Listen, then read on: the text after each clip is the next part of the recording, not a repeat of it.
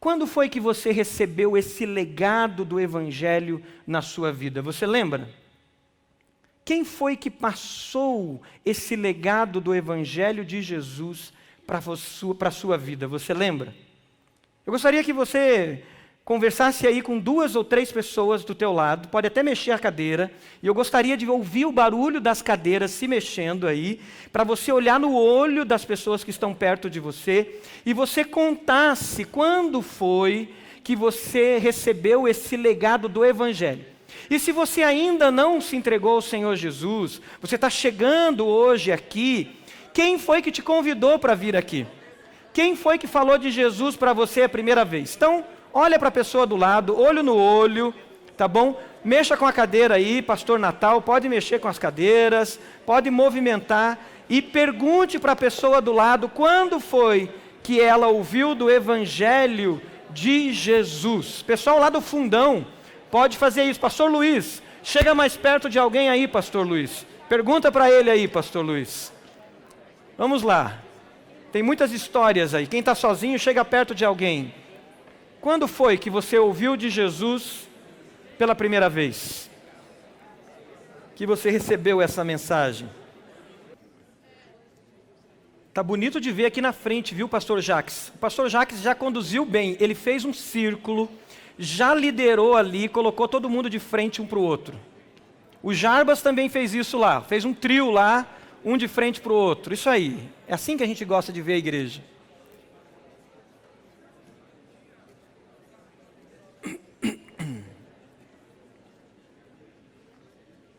Você que está online, quando foi que você recebeu esse legado de Jesus? Quando você ouviu de Jesus e você entregou a sua vida para Jesus? Você pode colocar isso online, você pode escrever aí no chat. Quando foi que você conheceu o Evangelho de Jesus?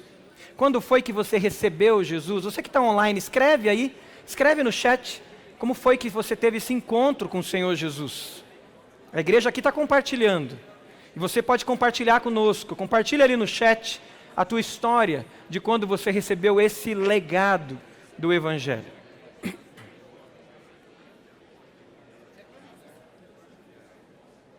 Amém? Não vai dar para contar todas as histórias. Vira para cá agora de novo. Isso fica para o final do culto, você continua a história no final do culto, viu, Moresca?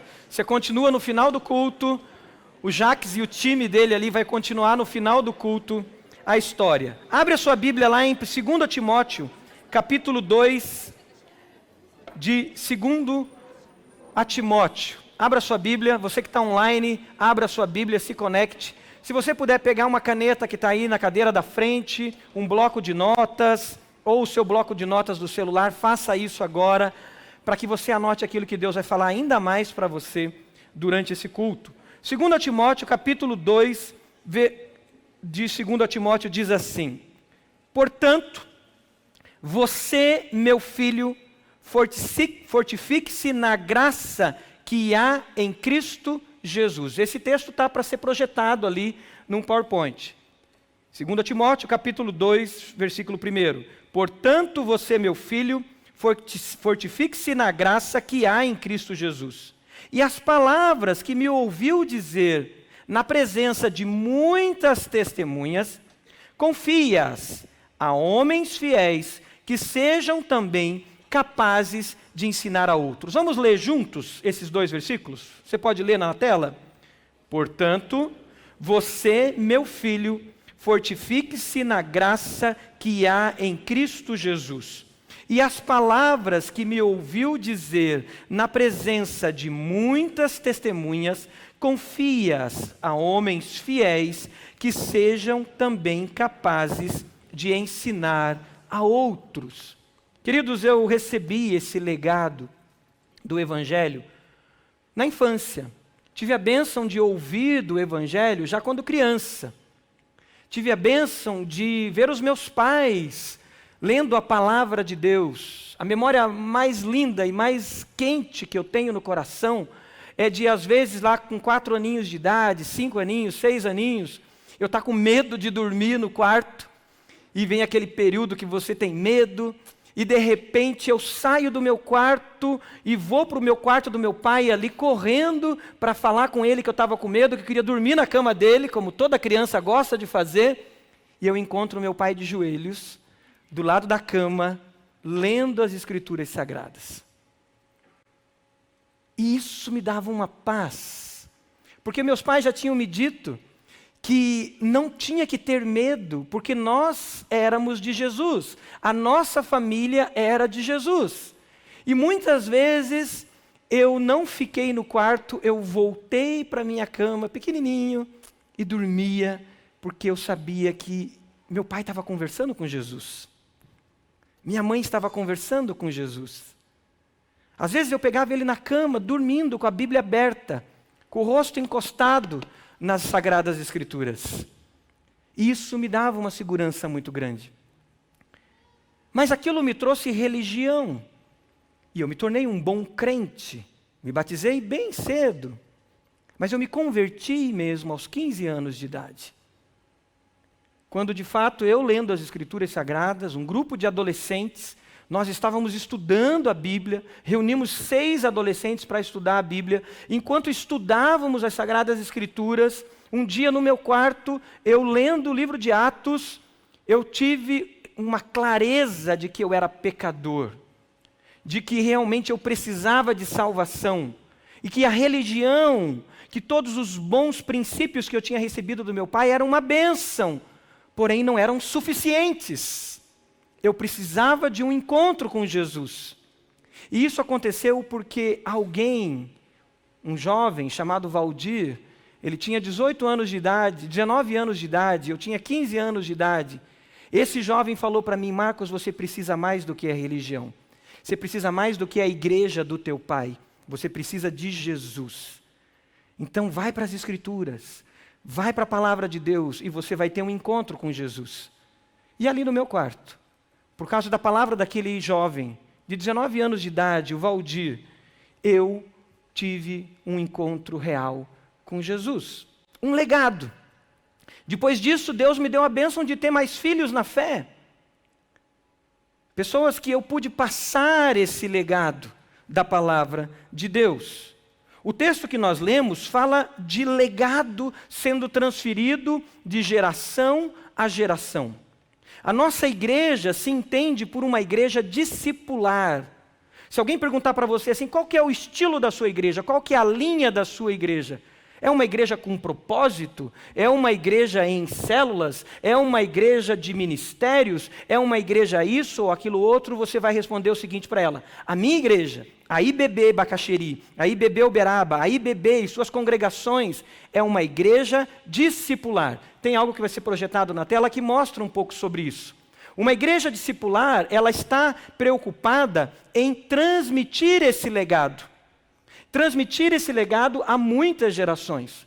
O nosso estilo de vida, o nosso jeito de ser igreja, é um jeito de ser que nós buscamos ser discipulares, constantemente. Por quê? Porque o estilo de vida de Jesus, o estilo de vida que Jesus tinha com os seus discípulos, com os seus apóstolos, era um estilo de vida discipular. Como que se apresenta um estilo de vida discipular? Como que uma igreja discipular se manifesta? Ela se manifesta de três formas. Ela é primeiramente é uma igreja relacional. Porque ser discipular, assim como Jesus vivia com seus discípulos, implicava em relacionamentos. É impossível ser discipular sem relacionamentos. É por isso que teve um cafezinho aqui, você percebeu? Nós somos discipulares. É por isso que no início, aqui, nós promovemos essa comunhão. É por isso que eu falei: mudem as cadeiras, movimente as cadeiras e olhe olho no olho das pessoas. Porque nós queremos mais do que olhar a nuca das pessoas, nós queremos ser relacionais, como nosso Deus é. Uma igreja discipular que transmite legados, ela precisa ir além do relacionamento, porque relacionamento nós podemos fazer, podemos fazer festas, podemos ter cafezinho, podemos trazer até um bolo aqui, né? Por que não? Podemos fazer como eram os primeiros cristãos, as reuniões dos primeiros cristãos eram à mesa. E cada um levava os seus pratos de casa. Assim que se fun funcionava as primeiras reuniões dos cristãos. Nós podemos fazer isso, mas não basta sermos relacionais. Tem um segundo nível muito importante que vai ser projetado de novo ali, que é o nível formacional. Volta um slide, por favor. Que é o nível formacional. O que, que é formacional?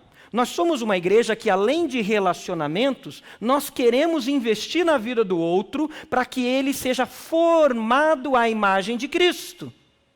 Nós não queremos ser uma igreja da informação. Aonde você vem, tem o melhor professor da escola bíblica, né, pastor Troima, pastor Daniel, aonde ele passa informação, informação e informação.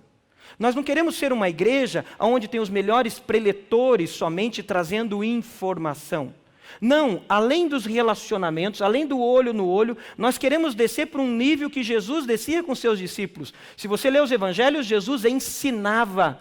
E Jesus ensinava enquanto se relacionava, enquanto andava no caminho, enquanto convivia. Por isso nós somos, volta lá, uma igreja formacional. Nós queremos a formação integral das pessoas, assim como Jesus fazia. Jesus cuidava, e esse cuidado de Jesus, e além do cuidar das feridas, do cuidar das, dos machucados, do cuidar das doenças, nesse cuidado tinha uma emancipação, que é ensinar o Evangelho. Ensinar todas as coisas.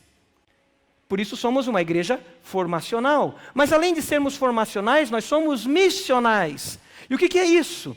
Missional é imitar Jesus, então, que enquanto ensinava, enquanto tinha olho no olho e se relacionava, ele lavava os pés dos seus discípulos. Ele pegava a toalha, ele pegava a bacia e ele descia uma condição mais baixa e ele lavava os pés. Ele servia. Ser missional é servir. Ser missional é cuidar integralmente das pessoas. Ser missional é levar essa palavra e multiplicar ela na vida das pessoas. Então nós somos essa igreja discipular. E por que discipular?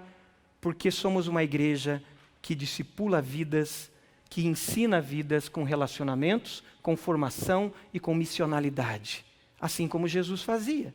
E agora nós estamos então levando esse legado. Discipulado, queridos, vai além do livro Sementes. Quem aqui já fez o livro Sementes? Levanta a mão. Uau, que bênção.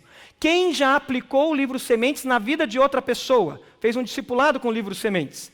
Muitos. Esse livro é o livro base nosso de discipulado. Quando nós ensinamos a palavra de Deus para alguém, nós usamos o livro Sementes. Mas discipulado vai além do livro. O discipulado, ele avança além do livro. Ele avança além do batismo. Na verdade, o dia que você batiza, o dia que você declara Jesus com o batismo, você está dando o primeiro passo dentro da comunidade, agora como membro dessa comunidade de fé, numa jornada para a vida de discipulado. Por isso que tem um slide que fala do discipulado, de batismo e vida. Legado que você agora vai levar e vai multiplicar na vida de pessoas. Quando Paulo escreve a Timóteo, ele começa falando no capítulo 1, versículo 5, abra sua Bíblia de novo aí, e ele fala algo muito importante desse legado na vida de Timóteo. Olha o que ele diz no versículo 5. Ele diz assim: Timóteo, meu jovem, filho meu, ele diz: recordo-me da sua fé não fingida. Não é a fé de aparência, é uma fé verdadeira.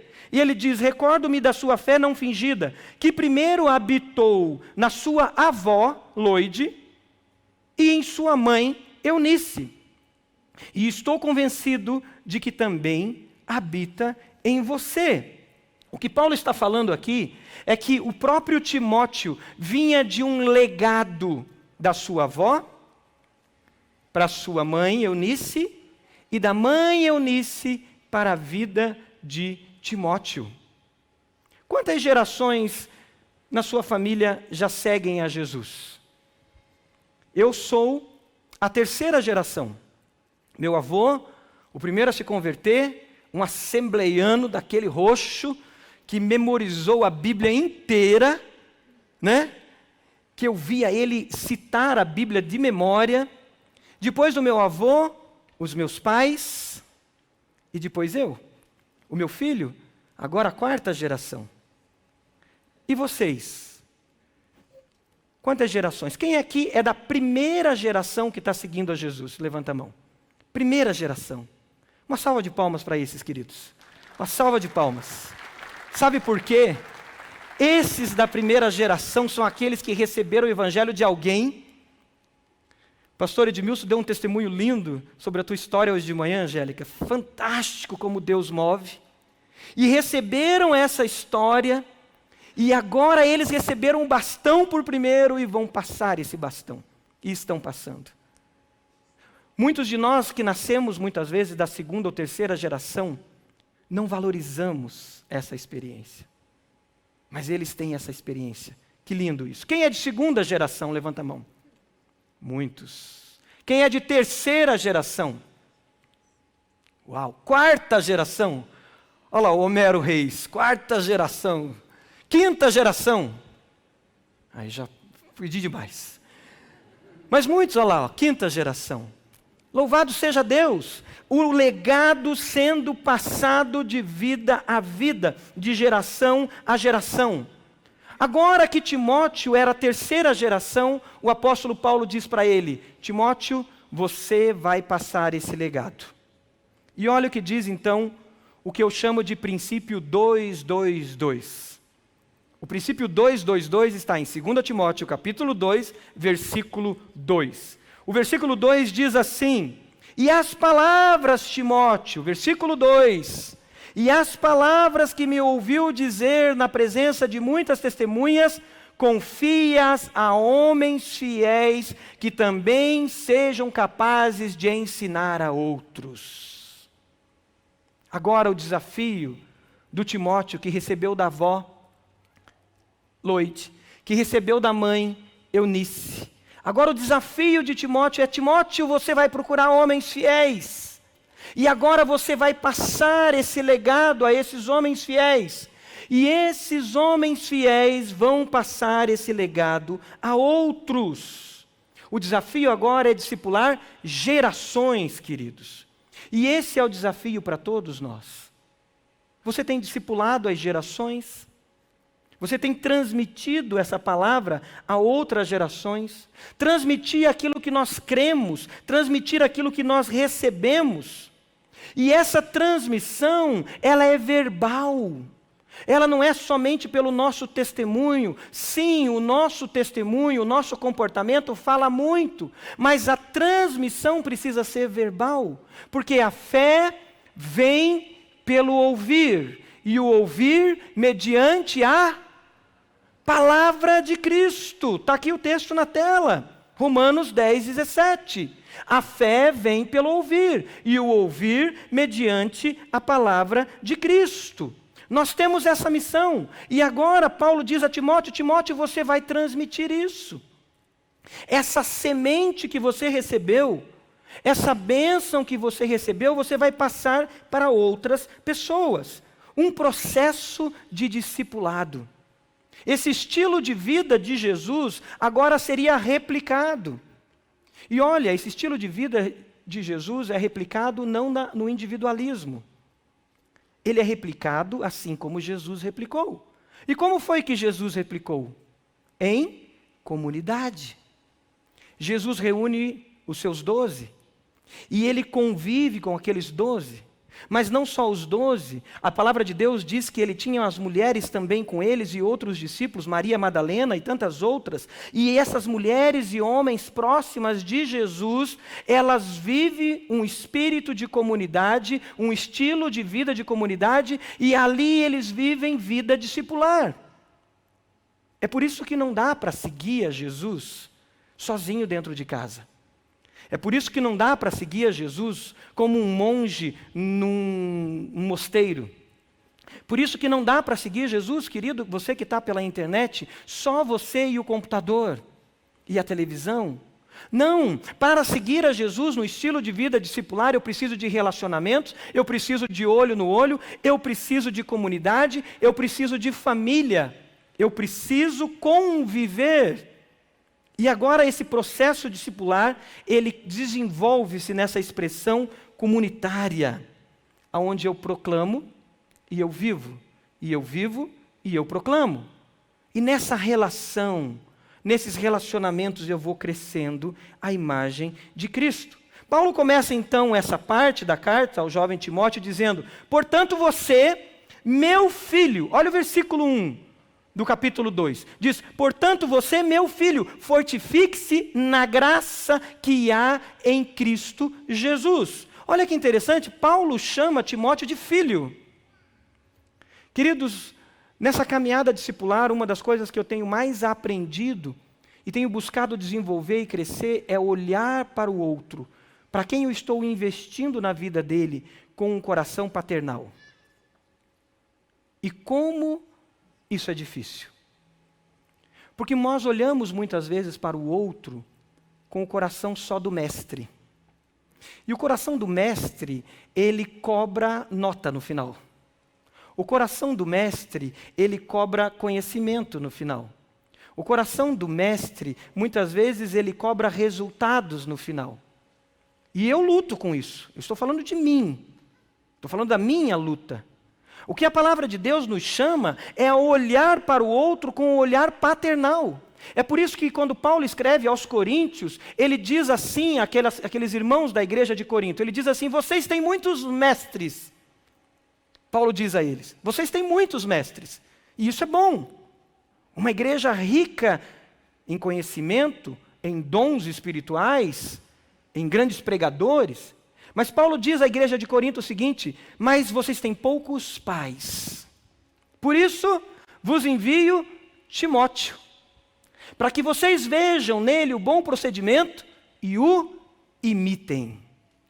Sabe por que Paulo faz isso? Porque Paulo já no seu relacionamento com Timóteo tinha exercitado, tinha vivido essa paternidade. E agora esse jovenzinho, e ele era um jovenzinho, Timóteo, tanto que Paulo aconselha ele na carta dizendo sobre a mocidade dele, sobre a juventude dele. E esse jovenzinho vai para Corinto para ser pai. O chamado de Deus na caminhada discipular, queridos, é que a gente tenha esse coração paternal. Eu não estou falando de um coração controlador, eu não estou falando de um coração patriarcalista, eu não estou falando de um coração e uma disposição patriarcalista e controladora, mas eu estou falando de um coração paternal. E eu estava pensando, enquanto meditava, agora à tarde, nessa palavra, que eu fui abençoado pelo pastor Roberto, porque essa palavra é do pastor Roberto, ele não está aqui porque ele está enfermo, não está bem de saúde. E enquanto meditava, eu lembrei dos meus filhos na fé. Eu lembrei do Paulo, por exemplo, como eu me preocupo com ele. Esses dias eu peguei o telefone, liguei para o pastor da igreja dele, porque eu estava preocupado com os filhos do Paulo e dizendo: Olha, você precisa ligar para o Luquinhas. E aí eu pensei e falei: Gente, eu estava igual o pai mesmo. Porque o pai se preocupa com o filho. E o pai se dispõe a correr atrás e ir atrás. Nós precisamos desse coração paternal. E é por isso que Paulo diz a Timóteo: meu filho, meu filho. Você tem filhos na fé? Pessoas que você gerou. Como pastor, eu tenho a bênção de semear muito a palavra de Deus. E já vi muitas pessoas, nesses 19 anos de pastoreio aqui na IBB, no tempo de liderança na Juventude Batista do Estado, mais de 20 anos, 25 anos envolvido com liderança, de ver pessoas se converterem pela semeadura. Mas não tem coisa melhor do que você gerar. E eu tenho alguns que foram gerados: o Paulo, a Liceia, a Cláudia, o Anderson. Pessoas geradas. E pessoas geradas geram em nós aquele sentimento que Paulo escreve aos Gálatas quando ele diz assim: Eu sofro dores de parto até que Cristo seja gerado em vocês. Você gera, tem uma concepção, você está orando. Eu lembro do Paulo que eu orei sete anos pela conversão dele. Sete anos. Queria desistir muitas vezes, já não adianta, esse não tem jeito. E aí orando, orando, e ele foi gerado. A relação é de paternidade. Quem são os seus filhos na fé? Talvez hoje, e eu creio que hoje é dia de você orar e dizer: Senhor, me dê filhos espirituais, me dê filhos na fé, filhos que você gera ou filhos que você adota. Aqui no IBB nós temos a bênção da adoção de filhos espirituais. Porque muitos se convertem aqui, né, pastor Silvanir? E às vezes veio aqui, como você talvez está aqui hoje, sozinho. Porque você passou aqui na frente e o Espírito Santo te incomodou e te trouxe aqui. E aí não tem alguém que trouxe, não tem alguém junto. Aí a gente pega o telefone daquela pessoa, pega o nome, aí o pastor Edmilson lá no Ministério de Integração, junto com o pastor Glauco, com a equipe do Ministério de Integração, liga, e sabe o que, que eles dizem? Você quer adotar um filho na fé? Quer fazer os sementes com ele? E, gente, tem histórias lindas aqui de adoção. Eu tenho filhos na fé por adoção. Porque se converteram aqui. E aí eu comecei a investir na vida dessas pessoas. Quem são seus filhos na fé? Talvez você vai terminar esse culto e procurar o pastor Edmilson. E procurar o Ministério de Integração e dizer: Eu quero filhos por adoção. Se tem alguém sem discipulado, eu quero caminhar com essa pessoa. Eu quero investir em vidas. Eu quero dedicar minha vida para gerar filhos e investir em vidas espirituais. Paulo então chama a Timóteo como filho. E ele diz: fortaleça-se no Senhor, fortifique-se na graça. Precisamos buscar essa fortificação. Precisamos fazer essa entrega total ao Senhor pastores novos, Wesley, Jacques, Robson, o grande desafio de vocês é capacitar a igreja para que ela possa gerar filhos. Capacitar os santos, capacitar os membros, como diz em Efésios capítulo 4, para que eles sejam aperfeiçoados na palavra, para que eles gerem filhos e ele cuide desses filhos. Mas antes de vocês serem os capacitadores, Robson, Jacques e Wesley, antes de vocês serem esses capacitadores, esses pastores mestres que capacitam, vocês também precisam gerar filhos. E esse santo incômodo nós temos que ter.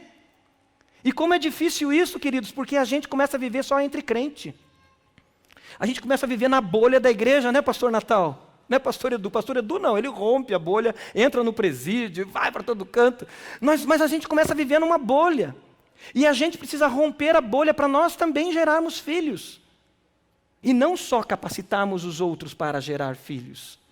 Guardem isso no coração de vocês. Esse santo incômodo tem que percorrer as nossas vidas, para que nós tenhamos a alegria de ter filhos espirituais a cada momento. O segundo ponto, queridos, que podemos identificar nesse texto, nessa, desse discipulado, nesse legado por gerações, é que nós temos o desafio também de identificar, identificar no corpo de Cristo, na igreja de Jesus, discípulos fiéis para nós caminharmos perto deles. Além daqueles que estão fora, que vamos buscar, que vamos alcançar, que vamos investir na vida deles, precisamos olhar aqui dentro aonde estão os nossos companheiros de jornada. Aonde estão aqueles que vamos caminhar perto deles? E o texto fala sobre confiar aquilo que aprendemos a homens fiéis. Se uma pessoa não entende que o propósito da vida define o estilo de vida, então o seu estilo de vida em si é vazio e sua vida será desperdiçada. O propósito nosso é fazer discípulos. Mas enquanto fazemos discípulos, nós também somos discipulados para sermos transformados à imagem de Jesus. Porque nós também estamos em construção. E a construção do nosso ser, a imagem de Jesus, só acontece nessa relação de ensino-aprendizagem, ensino-aprendizagem, ensino-aprendizagem. Se você acha que você sentar aqui na cadeira azul, isso produz crescimento, eu te diria que não, é muito básico. O que produz crescimento é sentarmos na cadeira azul, como comunidade, como igreja, mas ao levantarmos dessa cadeira azul, sermos enviados para fazermos discípulos, e enquanto fazemos discípulos, nós caminhamos com outros irmãos fiéis, e agora eu ensino e aprendo. Eu aprendo e ensino. É o que os guerreiros estão fazendo aqui na igreja nesse movimento de homens. Assim como o ferro afia o ferro, o seu irmão afia o seu irmão. Homens que estão se encontrando, queridos, sete horas da manhã, estão se encontrando à noite, estão se encontrando em horários de todo tipo, e sabe o que, que eles estão fazendo? Me ensine. E o outro está dizendo também: me ensine. Ensino, aprendizagem. Ensino, aprendizagem. Isso é formacional. É por isso que a gente usa a palavra formacional. Nós poderíamos usar educação cristã, pastor Troima. Poderíamos usar ensino. Nós poderíamos usar a palavra discipulado. Mas não, nós estamos pensando em formação. Em formação integral. E isso acontece na jornada. Quem são as mulheres fiéis que você caminha junto, querida? Você caminha junto de outras mulheres, aonde você ensina e aprende, aprende e ensina, ou você caminha sozinha?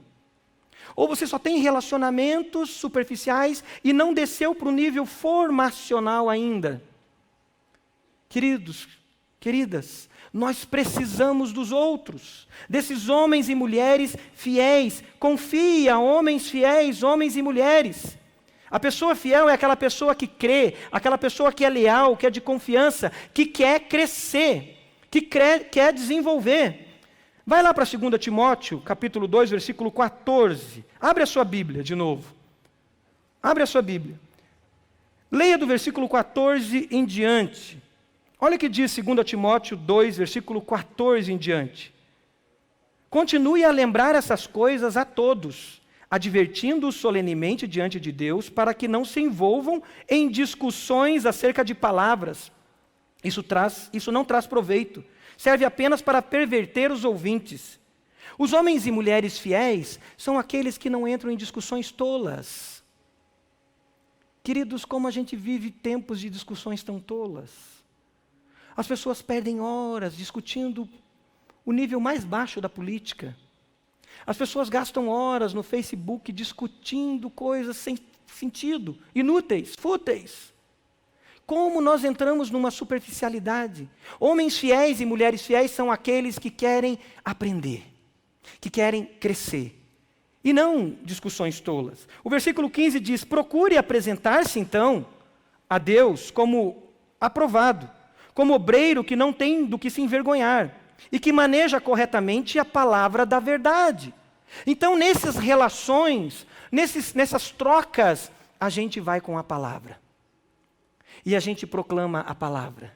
E a gente usa a palavra. Não teorias, não ilucubrações, mas a gente vai para as escrituras. E é por isso que daí a gente vem para a escola bíblica.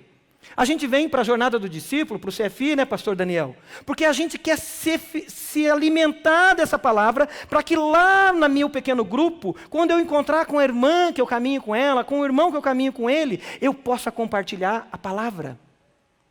E não o videozinho que eu vi no Facebook, o vídeo, videozinho do Instagram, as pílulazinhas que eu como já requentada, mastigada e passada por tantos, mas eu fui na fonte, na palavra de Deus.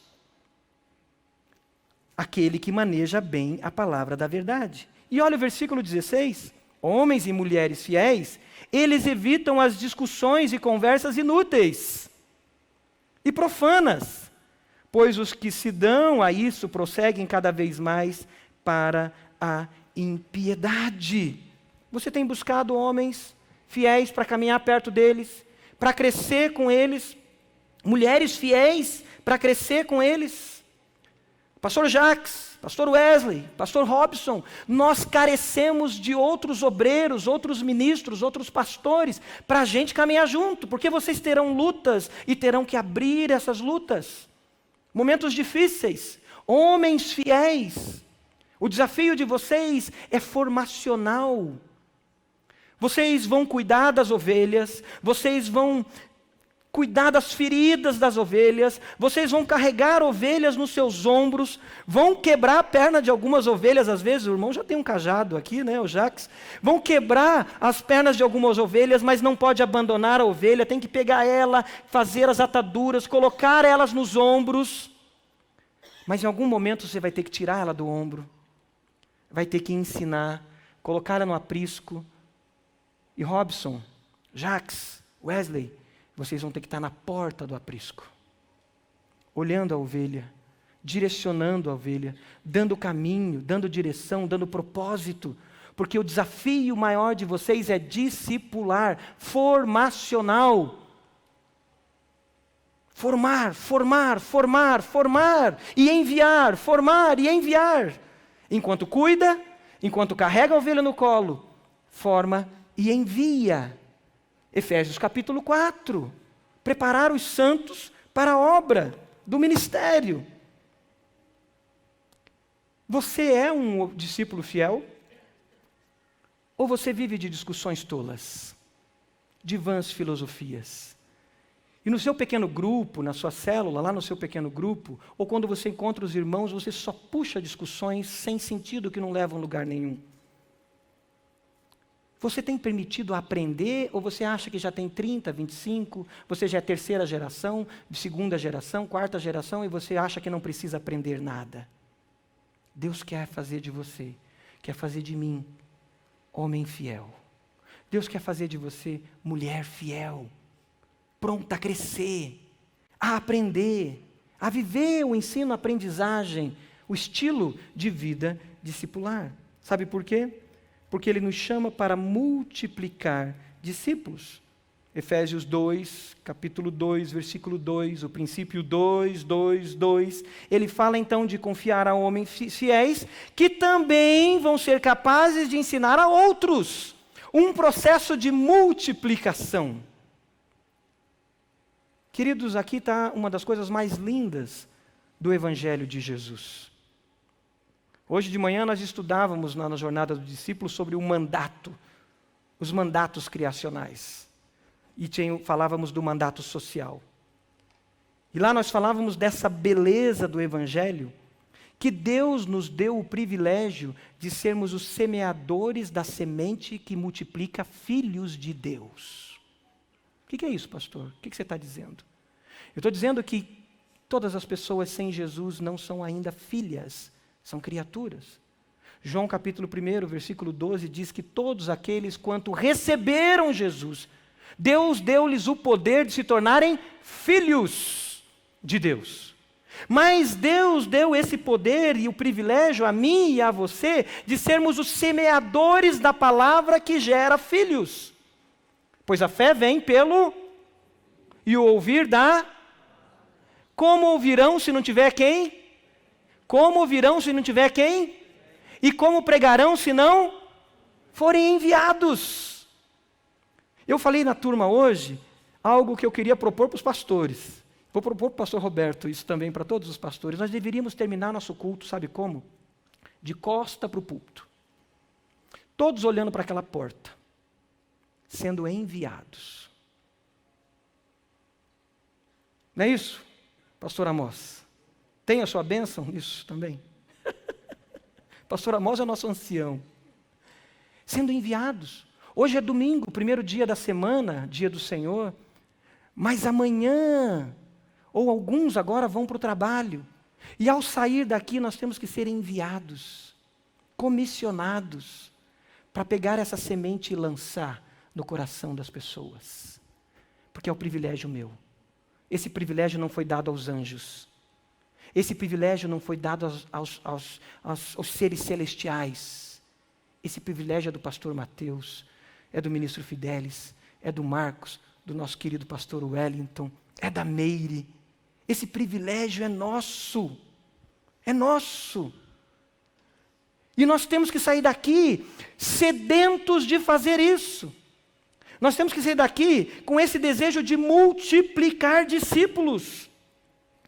Sair daqui com o desejo de ser fiel e encontrar outros fiéis para nós crescermos a imagem de Jesus.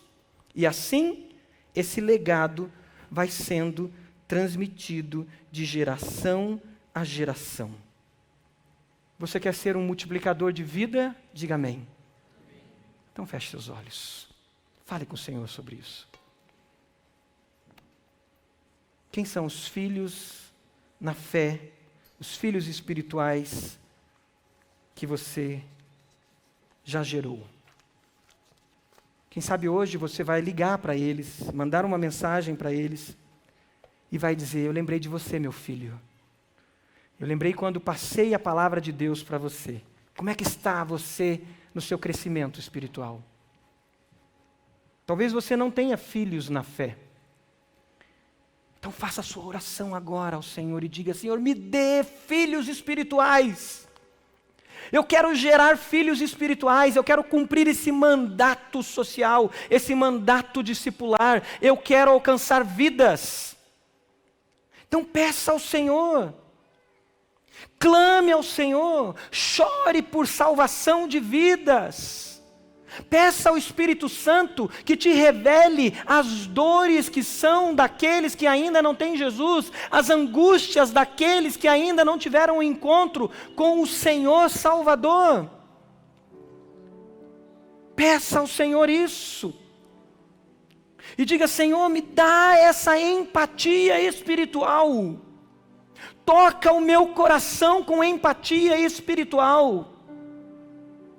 Talvez você está iludido pela boa vida que as pessoas têm. E eu caio nisso, nós caímos nisso, porque eles são pessoas íntegras, eles não mentem, não roubam, eles fazem as coisas todas certinhas, e você não sabe que eles, sem Jesus, estão condenados, porque a Bíblia diz em João capítulo 3 que aqueles que não creram já estão condenados. Peça ao Espírito Santo que te revele, te traga essa empatia de saber a dor daqueles que não têm Jesus. Peça por filhos. Filhos que você vai gerar e filhos que você vai adotar. Porque muitos Deus mesmo tem trazido aqui e tem entregado sua vida ao Senhor. Continue orando. Talvez você está aqui porque alguém te convidou, ou você passou aqui na frente, um dia alguém falou dessa igreja para você, um dia alguém falou de Jesus para você, mas você ainda não entregou a sua vida ao Senhor Jesus, você ainda não se rendeu ao Senhor Jesus. Eu quero te dizer que o Senhor cuida de você pela graça dele, mas o Senhor quer você como filha, o Senhor quer você como filho, e como filho, ele quer que você caminhe com o Pai, caminhe perto dele, não de longe. Você está caminhando longe do caminho, você se afastou do caminho, e o Senhor te chama a viver como filha amada, como filho amado, para que você, como filho e filha, gere também filhos espirituais. E eu te convido a voltar, eu te convido a entregar-se totalmente ao Senhor. Faça essa oração enquanto a igreja ora, enquanto a igreja glorifica a Deus, enquanto a igreja está na presença de Deus, deixando o Espírito Santo falar. Faça uma oração comigo agora de entrega. Diga, Senhor Jesus, eu confesso que eu estou longe. Diga isso. Senhor Jesus, eu confesso que eu não tenho vivido como filho, eu não tenho vivido como filha. Eu confesso, Senhor, que eu tenho ouvido a tua palavra, mas eu não tenho me entregado totalmente. Diga isso. Então diga, Senhor, nesse momento eu te recebo, Jesus, plenamente na minha vida, como meu Salvador. Faz de mim filha, faz de mim filho. Eu me arrependo, Senhor, dos meus pecados. Eu reconheço que eu estou longe. Eu quero viver perto de Ti, Pai. E eu quero gerar filhos e filhas espirituais. Eu quero abençoar vidas. Enquanto a igreja está orando, você fez essa oração? Se você fez essa oração de entrega, de filiação ao Senhor, levante uma das suas mãos. Você fez essa oração? Amém. Deus abençoe, querida. Amém. Deus te abençoe, querida. Em nome de Jesus. Mais alguém fez essa oração? Amém, meu querido irmão. Deus te abençoe. Deus te abençoe. Mais alguém fez essa oração? Levante uma das mãos. Eu quero orar por você. Amém, querido. Deus te abençoe. Mais alguém fez essa oração? Eu quero orar por você. Amém. Deus te abençoe, querido. Deus te abençoe. Mais alguém? Deus abençoe, querido. Em nome de Jesus. Deus abençoe, jovem. Deus te abençoe. Deus te abençoe, jovem. Deus abençoe, garoto. Deus abençoe. Mais alguém fez essa oração de entrega? Aleluia. Vamos nos colocar de pé? Coloque-se de pé enquanto nós cantamos essa canção. Eu quero orar por você que levantou a mão. E os pastores que estão aqui querem olhar nos seus olhos os líderes que vão estar aqui na frente querem olhar nos seus olhos para orar por você e eu quero orar por você. Eu te convido a vir aqui à frente. Venha e digo: Eu quero viver essa experiência de filiação, de ser filho que gera filhos espirituais. Enquanto nós cantamos essa estrofe, venha à frente. Os pastores vão orar por você. Nós queremos orar por você. Venha em nome de Jesus. Amém. Aleluia. Louvado seja Deus. Aleluia. Pode vir, queridos. Pode vir. Isso. Glória a Deus. Aleluia. Deus abençoe. Aleluia. Deus abençoe. Deus abençoe. Deus abençoe, Deus abençoe. Pode vir. O Senhor quer construir vida nova. Aleluia. Pode vir, querida. Pode vir, querido. Cante, igreja, essa canção com alegria, com força. Nós temos que construir esses fundamentos que multiplicam vida. Então cante com alegria. Uma declaração de fé, uma oração ao Senhor.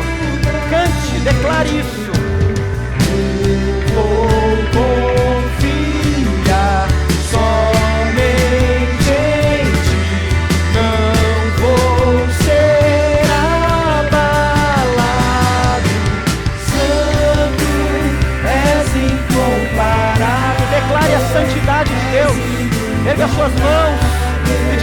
Obrigado pela tua graça, Senhor. Eu posso declarar a tua santidade.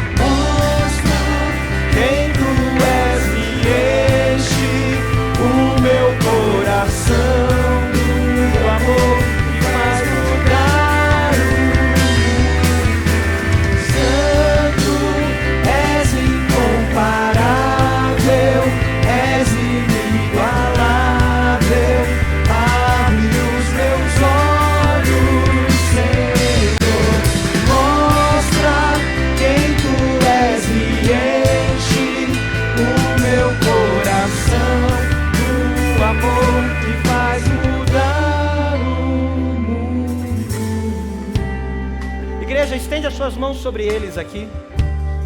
Você pode começar a orar pela vida deles aí, fecha seus olhos. Você pode declarar bênção sobre eles. Você pode sonhar que eles vão sair daqui e eles já vão semear palavras sobre vidas. Você pode fazer isso. Você pode pedir ao Senhor que eles gerem filhos espirituais. Comece a orar onde você está. Peça isso ao Senhor sonhe os sonhos de Deus que a palavra nos ensina a sonhar sobre a vida deles. Sonhe aí vitórias sobre as lutas que eles possam estar passando. Sonhe aí cura sobre lutas físicas que eles possam estar vivendo. Sonhe e ore por libertação na vida deles. Igreja do Senhor unida, corpo de Cristo, declare isso. Agora você pode pôr a mão sobre o seu coração, aí você, igreja, e peça ao Senhor que você quer gerar filhos espirituais.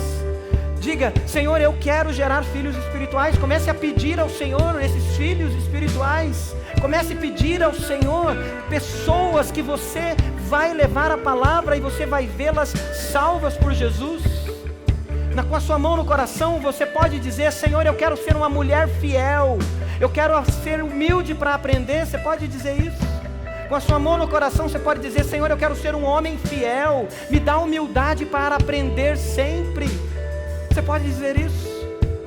Senhor, eu me uno a essas orações, Pai, e coloco a minha mão no coração também, dizendo que eu sou o primeiro que quero também ser mais fiel, quero ser fiel, eu quero aprender com os meus irmãos, eu quero crescer com os meus irmãos. Quebranta o meu coração, quebranta o coração da tua igreja, faz de nós homens fiéis, capazes de ensinar a outros, Pai, que vão ensinar a outros, que vão ensinar a outros, Pai, e assim a tua glória vai ser manifesta em todos os lugares. Transforma-nos, Pai, em homens e mulheres fiéis. Resgata em nós essa humildade, esse quebrantamento, e resgata em nós o desejo de ensinar outros, de investir na vida de outros. Senhor, eu peço por esses que estão aqui na frente, Pai. Ó Deus, aqueles que estão entregando a vida ao Senhor Jesus, cele-os com teu Espírito Santo da promessa, desde as crianças que estão aqui até o mais experiente, o mais maduro. Deus, cele-os, guarde-os na Sua presença, Senhor e que eles possam multiplicar vida na vida de muitos. Obrigado, Senhor, por sermos igreja. Obrigamos pelo legado que recebemos e que nós possamos multiplicar esse legado. É a nossa oração em nome de Jesus. E a igreja diz: Amém e Amém. Aleluia.